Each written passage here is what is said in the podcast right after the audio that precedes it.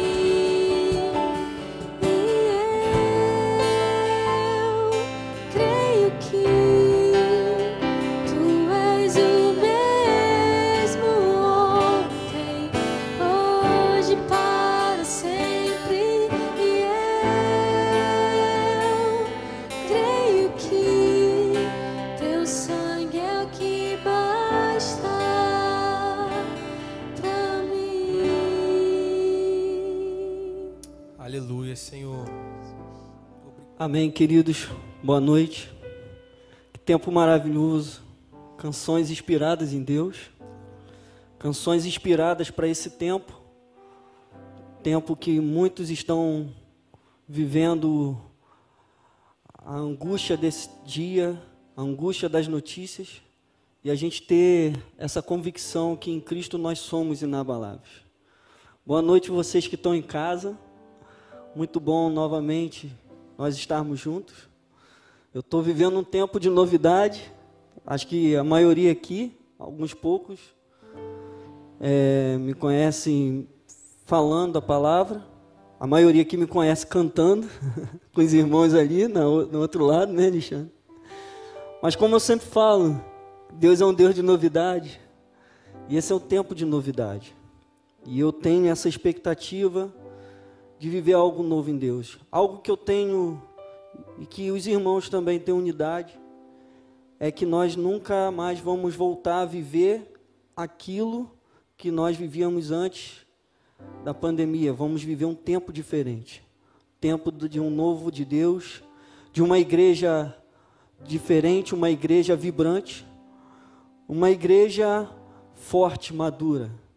Vamos viver um tempo de uma igreja onde, como Isaías diz, muitos vão procurar essa igreja para terem resposta e cura. Essa é a minha expectativa. Por que, que eu vivo essa expectativa? Porque é essa igreja que Cristo vem buscar. Essa igreja que Cristo vem é, buscar no grande dia. Dizem que nós estamos passando pelo princípio das dores, mas vão vir as tribulações. Mas o que me dá esperança é que Deus vai vir buscar uma igreja que não se se frustra, uma igreja que não se enfraquece. Mas como diz lá em Efésios 5, 27, ele diz que ele vai vir buscar uma igreja gloriosa, uma igreja sem mancha, uma igreja sem ruga ou qualquer outro defeito, mas santa e sem culpa. Então, essa é a minha expectativa para esse tempo. Essa é a minha expectativa para esse momento que nós estamos vivendo. É uma expectativa para uma promessa para toda a igreja e para você que está nos assistindo também, que está passando por esse tempo e não se entregou a Jesus, eu creio que Deus te chama para esse tempo, para viver um novo tempo com Deus, numa preparação em se tornar uma igreja gloriosa. E eu creio que essa deve ser a nossa expectativa. Mas nesse, nesse momento de que se fala muito em pandemia, que se fala muito em crise econômica, que se fala muito em desigualdade social, que se fala muito de muitas coisas, coisas verdadeiras, mentiras também. Também a gente está vendo se assim evidenciando é, muitos que estão minguando na fé, muitos que estão talvez com o efeito dessa pandemia, dessa circunstância, sendo provado na fé e também reprovado na fé.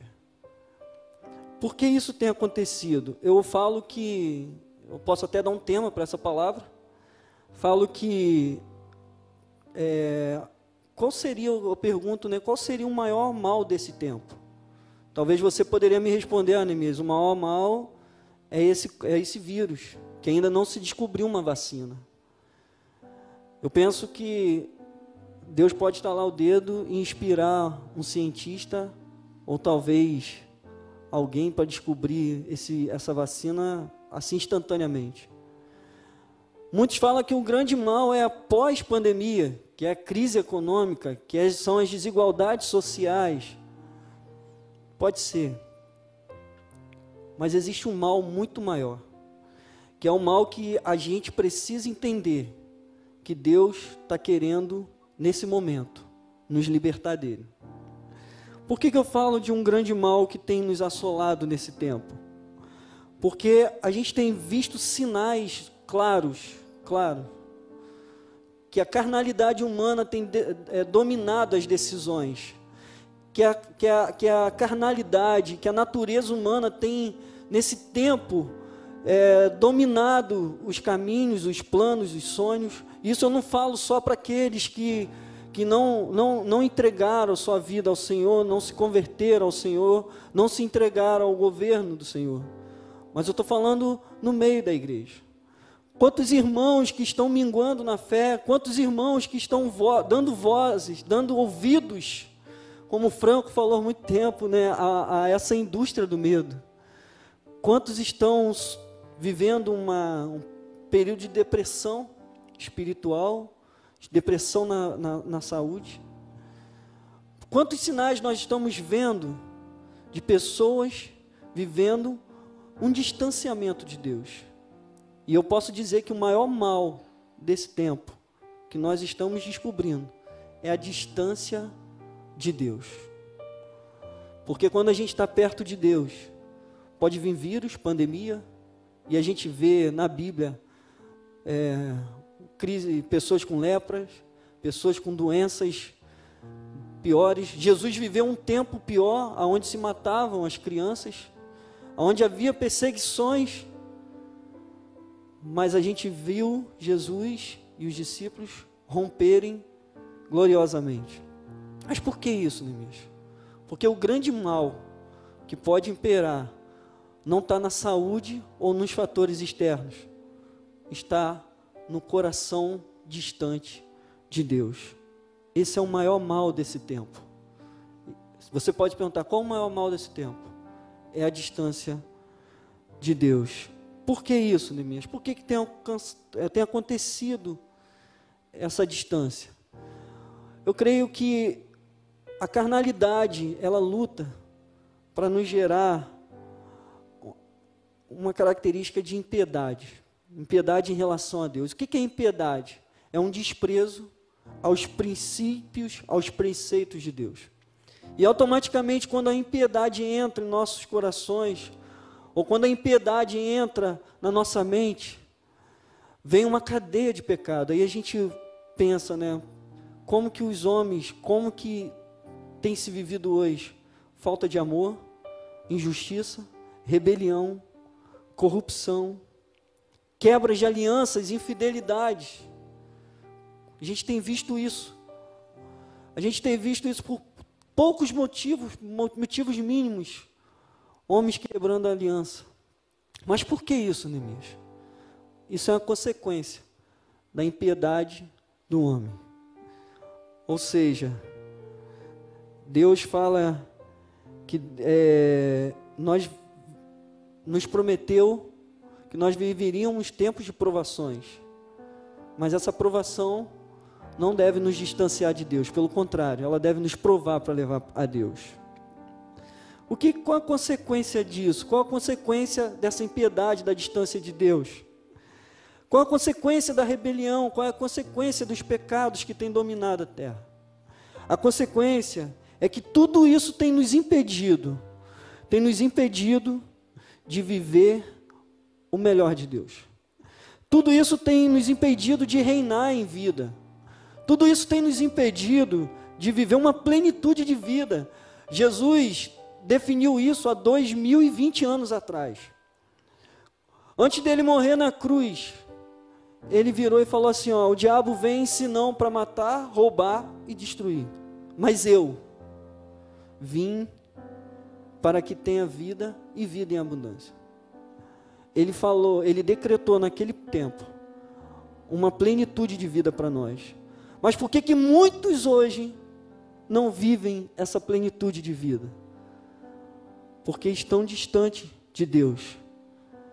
Vive uma sequidão, uma sequidão espiritual. E isso é muito sutil. Isso é sutil, porque começa nas poucas coisas. Talvez a, a gente às vezes ouve muitas, muitos irmãos falarem assim: ah, eu estou desanimado. Mas está desanimado porque, ah, porque eu não estou lendo, porque eu não estou orando. Mas está desanimado porque distanciou de Deus. Porque está distante de Deus. E aí não desfruta de uma fonte de vida chamada Jesus Cristo vive uma vida de sequidão, esperando a garoa que esse mundo pode nos dar, né? Aquelas aquelas névoazinhas que molham a terra. Isso é pouco, querido. Diante do que Deus tem prometido para nós. Diante do, do que Deus tem prometido para mim, para você que está aí, para a tua família. E se você não, e se entre, e não entregou a tua vida ao Senhor, eu posso te dizer que nessa noite Deus está te dando uma oportunidade para você vencer essa sequidão, esse deserto que você está vivendo hoje. Então, qual é o motivo para tal sequidão? Eu queria que você abrisse um texto. Você está em casa, está com a tua Bíblia. Você que está com o teu, teu celular na mão. O motivo para tal sequidão? Abra a tua Bíblia em Jeremias 2. A gente vai ler o versículo 13. E Deus, ele, ele levanta Jeremias para ser a voz dele num tempo que a gente vai falar aqui, num tempo de abandono, num tempo de distanciamento de Deus. Jeremias 2:13, como eu falei, que o que tem o tema que tem Deus tem colocado no meu coração é qual o maior mal dessa terra, desse tempo. E Jesus fala aqui de duas maldades. Eu creio que essas duas maldades, uma é consequência da outra. Ele fala assim: porque dois males meu povo cometeu. Primeiro, abandonaram a mim, fonte de água viva, e cavaram para si cisternas rachadas, que não podem reter as águas. Primeiro mal, abandonaram a mim, fonte de água viva. E a consequência é cavaram cisternas rachadas, rotas, que não podem reter as águas. Mas para entender esse texto, a gente precisa entender o contexto desse tempo. Jeremias, um profeta levantado por Deus para um tempo para profetizar, para ser a voz dele para o povo de Israel, a família de, a família de Judá. Um tempo onde Jeremias nasceu logo no final do reinado do rei Josias. E rei Josias, o rei Josias foi o último dos bons reis de Judá. Ele foi o último do rei que fez a vontade de Deus. E a partir desse tempo, o povo ele viveu um declínio moral, político, um declínio espiritual. E esse declínio foi até esse povo ser levado, exilado para a Babilônia. E aí, nesse interim, nesse momento, Deus separa Jeremias para ser a voz.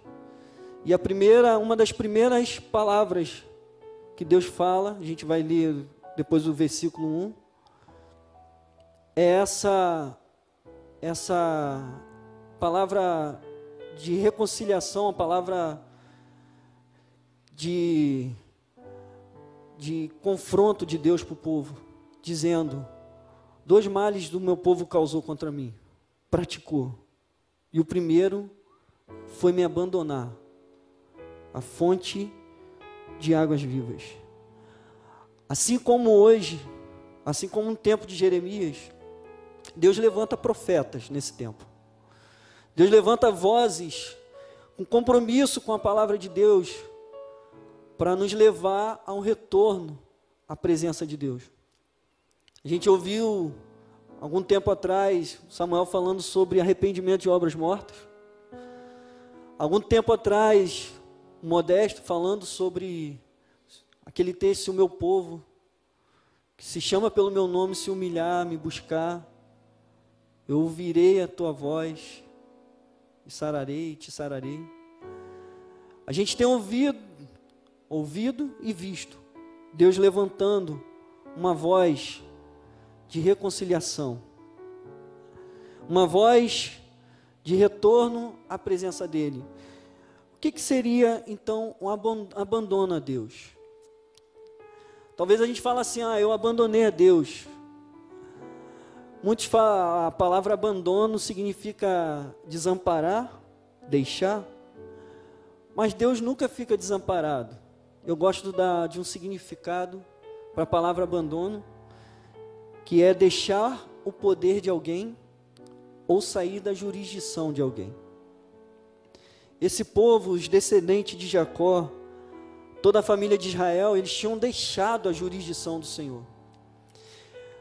Esse povo eles tinham deixado o domínio do Senhor, o governo do Senhor. Mas era um povo que tinha provado do melhor de Deus. Era um, pro, um povo que tinha uma história com Deus desde a saída do Egito.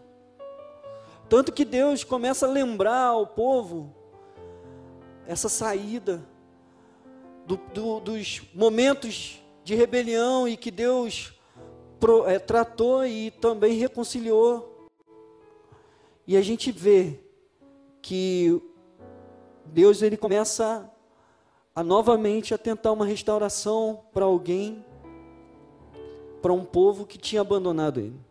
Ou seja, abandonar é deixar a jurisdição. Só que no mundo espiritual, ninguém fica sem uma jurisdição espiritual. Ou nós pertencemos a Deus, ou nós pertencemos ao reino das trevas, ao diabo. E sutilmente a gente pode pertencer ao reino das trevas, como esse povo começou a pertencer. Porque quando eles deixaram, abandonaram o Senhor, eles começaram a adorar outros deuses. Eles começaram a adorar Baal, eles começaram a adorar deuses que eram é, que vinham sido, sendo criados conforme a mente humana. Lembra-se do bezerro de ouro, que foi uma criação feita com a mente humana. E Deus chama esses deuses de deuses inúteis. Deuses inúteis. Por que inúteis? Porque eles não podem salvar, porque eles não podem resgatar, porque eles não podem livrar, porque eles não podem transformar uma alguém ou um povo, não pode libertar. E quantos de nós hoje estamos dando, valorizando mais os deuses inúteis do que a Deus? Eu não falo isso simplesmente pela, pela ausência de uma devocional, que é uma consequência. Eu não falo isso simplesmente por, por deixar de orar, que é importante orar, mas eu falo isso pelas nossas atitudes.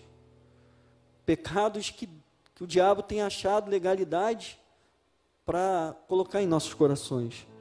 E esse povo, ele entrou nesse declínio porque eles deixaram as, as suas referências passadas, deixaram de depender de Deus e começaram a adorar Deus inúteis. Neemias, como você fala isso? Você está com a Bíblia aberta aí? Jeremias 2,11, a parte B.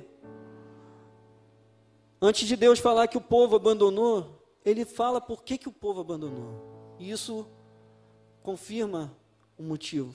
Ele fala assim: O meu povo, nesse entanto, trocou o seu, seu Deus glorioso por Deus inútil, Deus sem nenhum proveito. Ou seja, esse povo, ele abandonou a plenitude de Deus. Trocamos o governo de Deus quando vivemos uma vida sem glorificar Deus. Trocamos o governo de Deus quando escolhermos viver segundo a nossa vontade.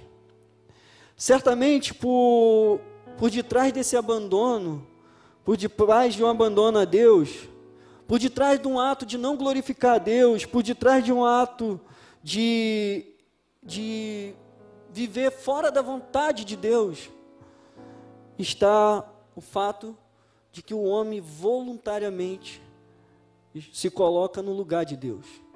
E aí que surgem as atitudes ligadas ao egoísmo, ao egocentrismo.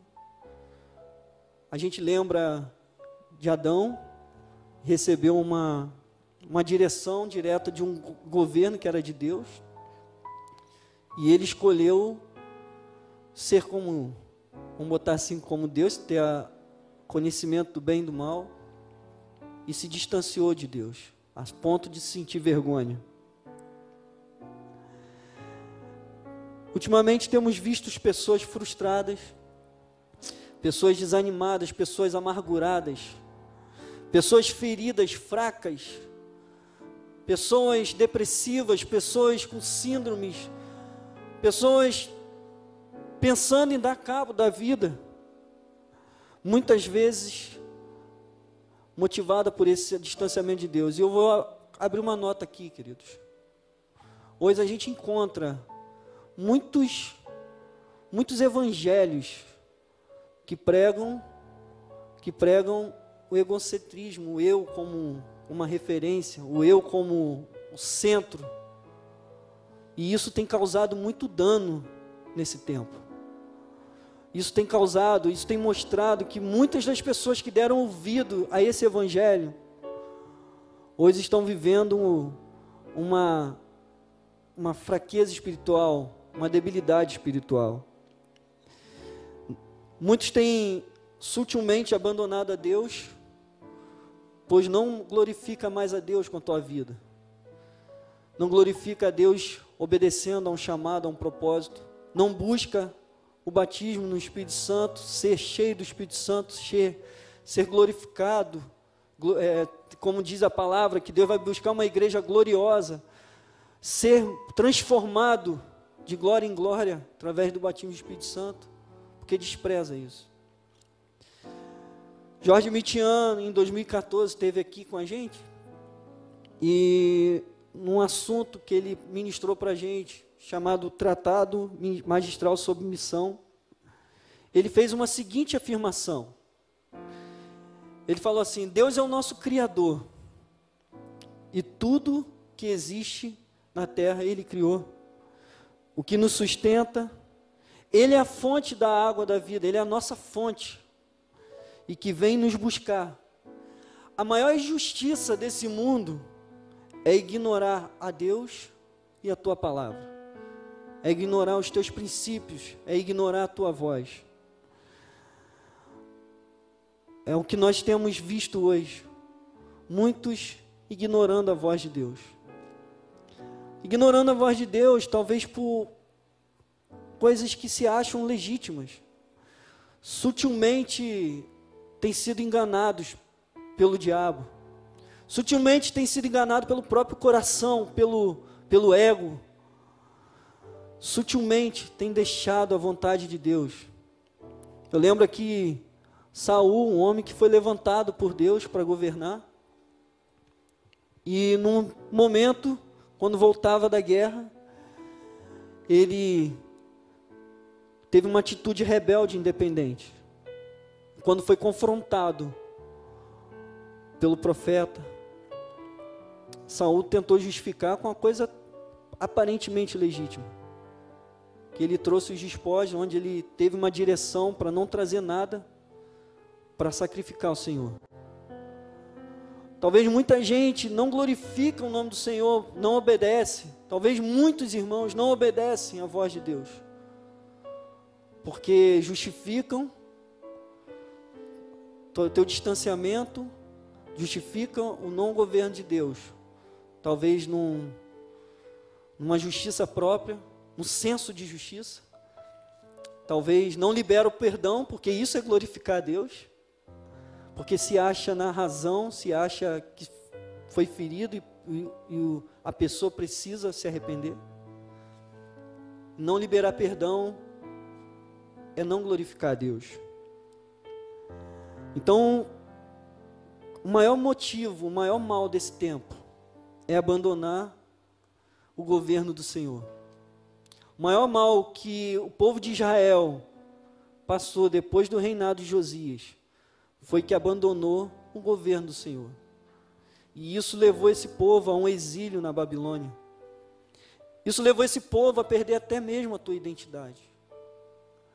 Isso levou esse povo a ficar preso e subjugado à ação do mundo.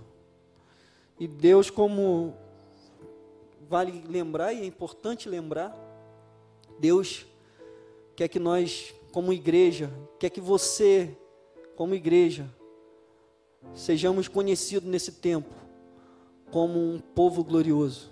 Estava conversando com o irmão essa, é, esses dias, Alexandre. E a gente terminou o tempo falando assim que a quarentena é um tempo de Deus alargar as nossas fronteiras. Parece incoerente. Mas por que, que a gente chegou a essa conclusão? Porque é um tempo que Deus está nos levando para Ele, para nos provar para a gente provar de algo glorioso, de algo que nós até hoje não provamos ainda. Por isso que nós estamos em quarentena. Qual a consequência do abandono de Deus, desse mal que tem dominado? Jeremias 2, 13b, Jesus segue falando. Fala que o povo cavou cisterna, rachadas, que não podiam reter água. Lembrando que Deus está fazendo uma metáfora aqui com o povo, e eu não quero aqui entrar na questão de como como que era o modelo dessa cisterna, como que era a água, se é água viva, água, qual é a água que ele juntava. Acho que não vale aqui nesse momento, não é o motivo. Talvez seja para uma outra pregação, se assim Deus quiser. Mas a questão que está em pauta aqui é o motivo pelo qual levou esse povo a construir cisternas. Até porque Deus não reprova, não reprova a construção de cisternas ou poços. Abraão, Jacó, esses irmãos construíram. Deus não reprova, mas ele reprova o que, o motivo que levou esse povo a cavar cisterna. É bom a gente lembrar que naquele tempo existia uma incumbência de ir até a fonte, para quem quisesse água, de ir até a fonte pegar água. Naquele tempo não existia, não vou falar o nome da empresa, mas água encanada, não existia caminhão-pipa, não existia nada disso. O povo tinha que ir até a fonte. A fonte, e essa fonte às vezes era escassa, eram poucas, e era distante. Exigia um sacrifício, exigia um esforço, exigia um, um, um, um objetivo. E esse povo tinha que ir lá. Mas o povo, ele escolheu viver conforme a tua ciência, a tua razão humana, conforme teu coração, teu comodismo. E abandonou a fonte de água viva, que tem um, as águas que se renovam. Abandonou, trazendo para o nosso tema, abandonou a fonte que é Jesus abandonou a fonte de vida, abandonou a fonte de esperança, abandonou a fonte de segurança, a fonte de fé, abandonou a fonte do perfeito amor que lança fora o medo e começou a viver conforme a tua razão, começou a viver conforme os teus planos, os teus objetivos. E Deus fala que cavou cisterna e cisternas rachadas, cisternas rotas cisternas que não podiam reter as águas. E muitas das vezes a gente vê, a gente ouve, irmãos, vê pessoas que insistem em construir alguma coisa é, no âmbito espiritual aqui na terra e não conseguem, são resistidas. Às vezes a gente olha para famílias, famílias é, desestruturadas, famílias quebra, quebradas, e muitas das vezes ele não entende por que, que são assim. Mas é porque estão construindo cisternas, abandonaram a Deus. Encontramos pessoas vazias e pessoas é, em, em depressão, síndrome do pânico, sofrendo as vozes desse tempo, sendo influenciadas pelas vozes desse tempo, desanimadas, distantes do convívio da igreja, distante do vínculo dos irmãos, como o Gugu pregou na semana passada, desprezando os vínculos. A resposta que Deus daria nesse tempo seria a mesma solução, a mesma melhor a resposta que ele falou lá para Jeremias. Vocês estão cavando cisternas rachadas. Mas por que isso, Neemias? Porque quando a gente abandona a Deus para viver uma vida deliberadamente no pecado, quando a gente abandona Deus para viver a vida segundo a nossa forma, segundo a nossa nossos planos, segundo a nossa obstinação, nós caminhamos para uma vida frustrada. Você pode até achar que você está bem nessa hora. Você pode até achar que você está bem, mas no teu interior há um vazio. Há um vazio por causa dessa rachadura na cisterna que você construiu. Uma cisterna que você tentou construir nessa hora para camuflar o teu abandono de Deus. Essa cisterna que você construiu nesse tempo para camuflar a tua ausência do governo de Deus.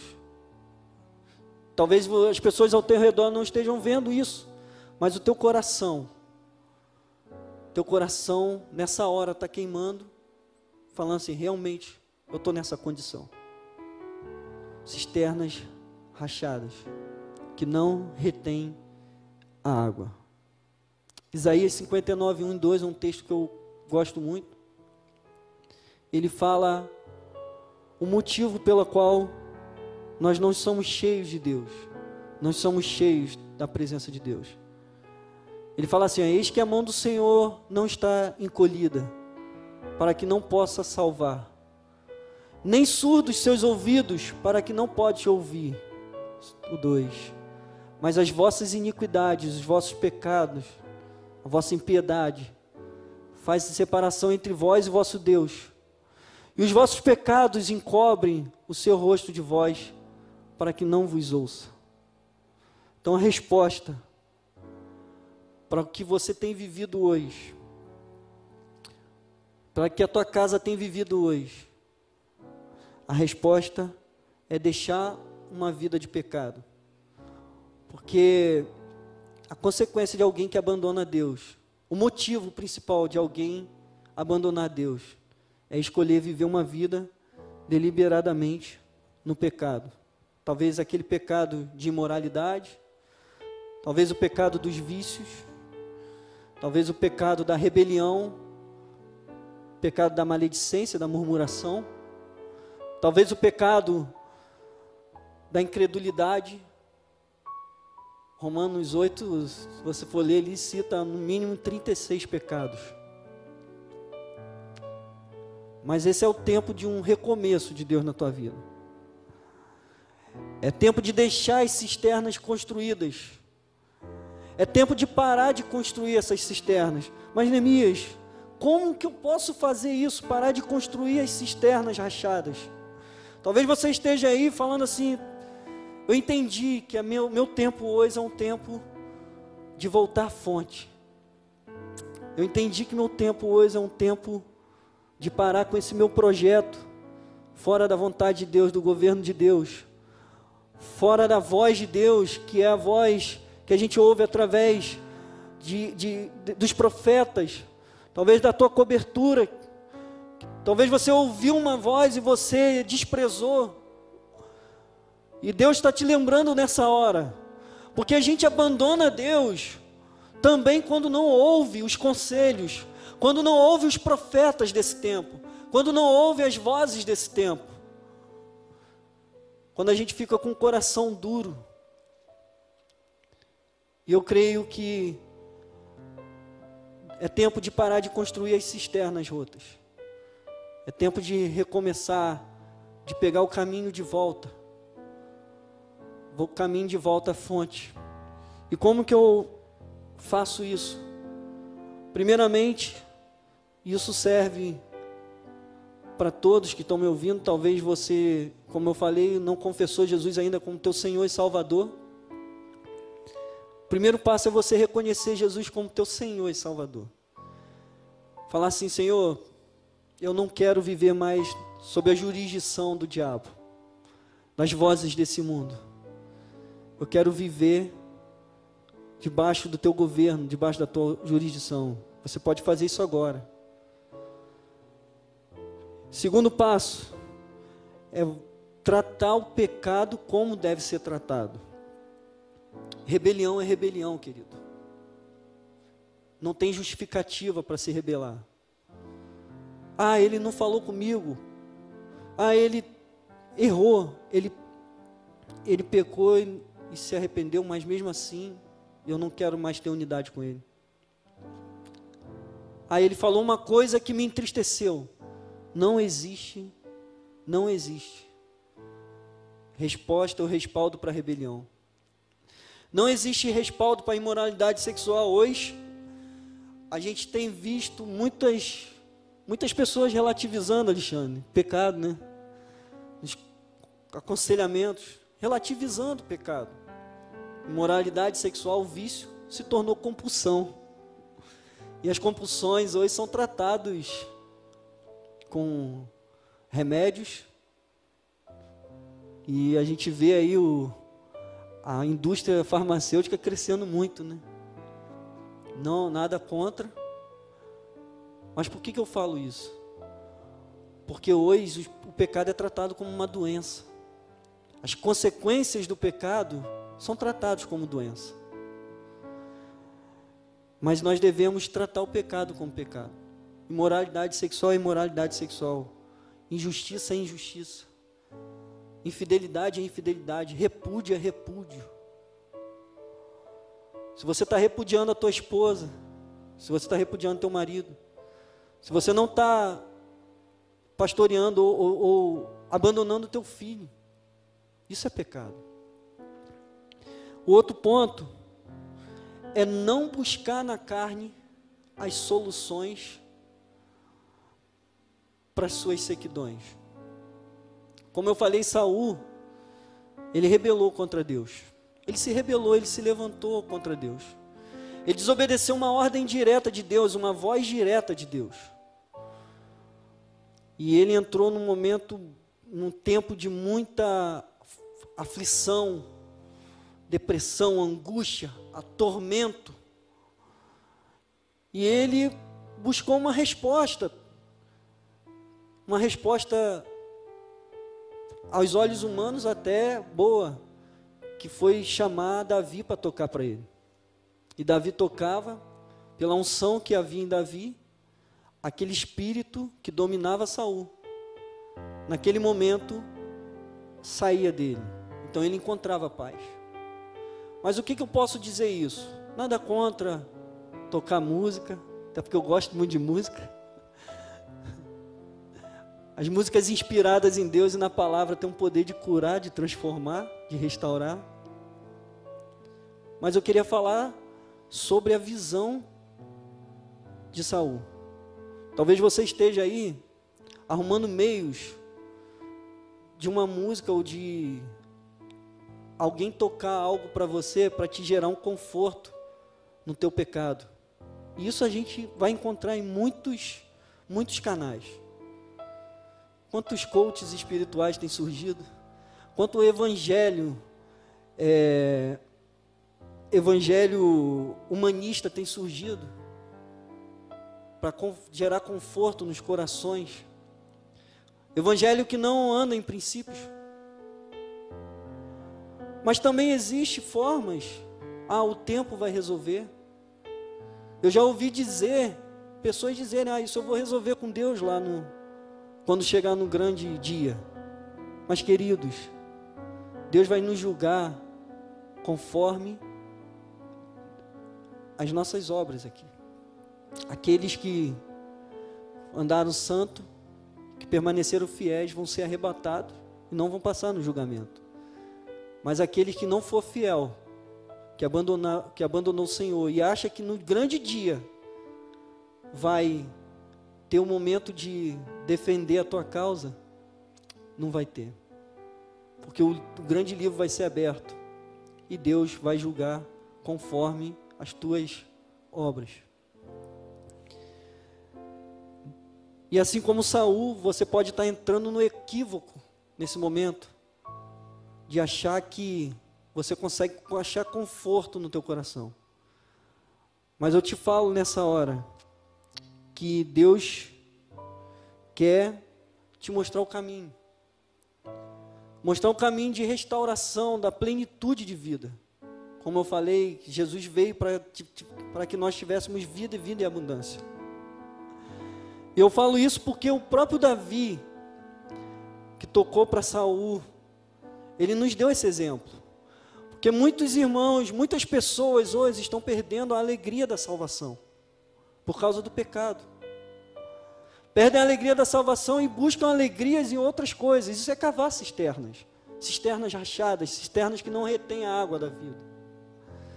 E Davi ele faz uma oração e ele ora assim: Senhor, restaura, Senhor, em mim a alegria da tua salvação e torna-me disposto a te obedecer. Ou seja, Davi não queria ser como Saul. Queridos, Davi, ele tinha o reino, o reino lá, Davi não deixou de ser rei. Ele tinha várias coisas, várias, várias oportunidades de gerar um conforto momentâneo no coração dele. Vários momentos, várias coisas ele podia fazer para camuflar o pecado dele. Mas Davi, ele entendeu que ele tinha abandonado a Deus. Estava e ele corria o risco de cavar cisternas rachadas. Mas ele faz a oração, se você quiser ler Salmo 51, uma oração e Davi ele fala qual era o exemplo que ele estava vivendo. Davi estava vivendo uma depressão espiritual, um vazio incontrolável. Talvez você esteja vivendo esse vazio nessa hora. Estão, está buscando nesse mundo os tocadores que vão gerar conforto no teu coração. E eu te falo o seguinte: não procure aqueles que vão tocar uma música para confortar o teu coração. Procure aqueles que vão trazer uma palavra que vai libertar o teu coração. Essa é a resposta para esse tempo. Quero concluir falando que é tempo da gente voltar à presença de Deus. É tempo da gente voltar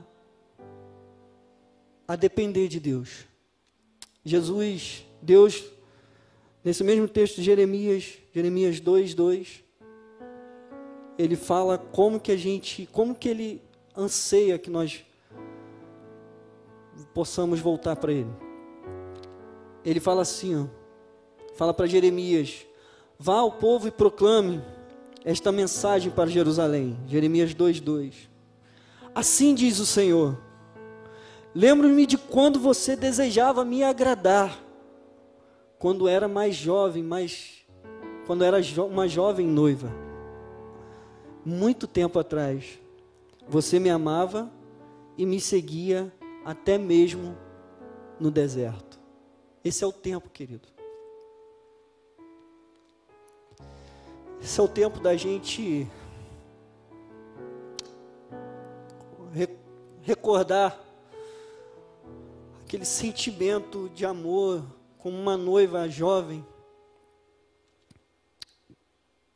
Quando a gente começou a nossa caminhada.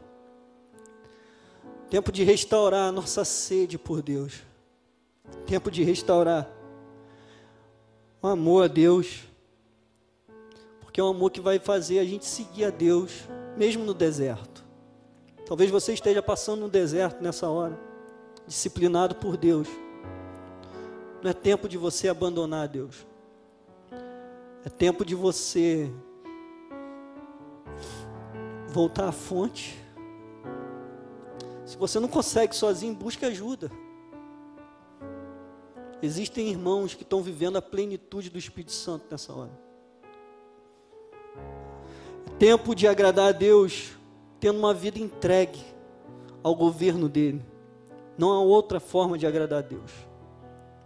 Obediente, obediente aos teus princípios.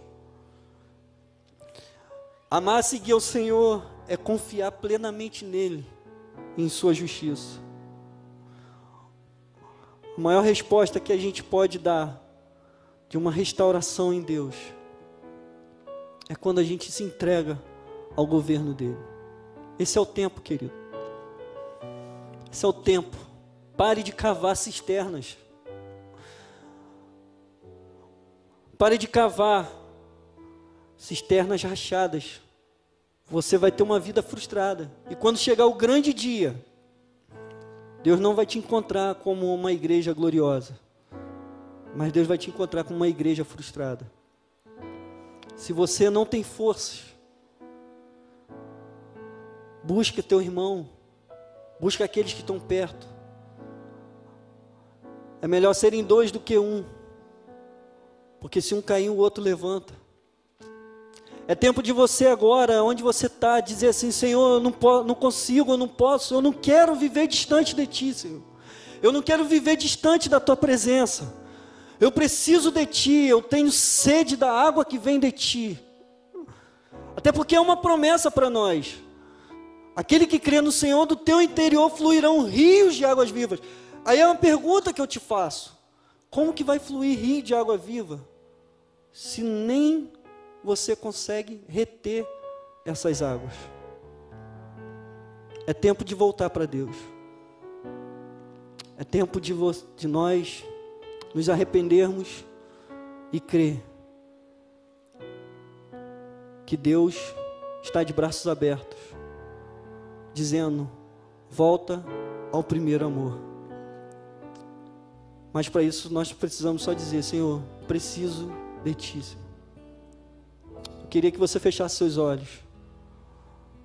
Vamos fazer essa oração nessa hora, em nome de Jesus.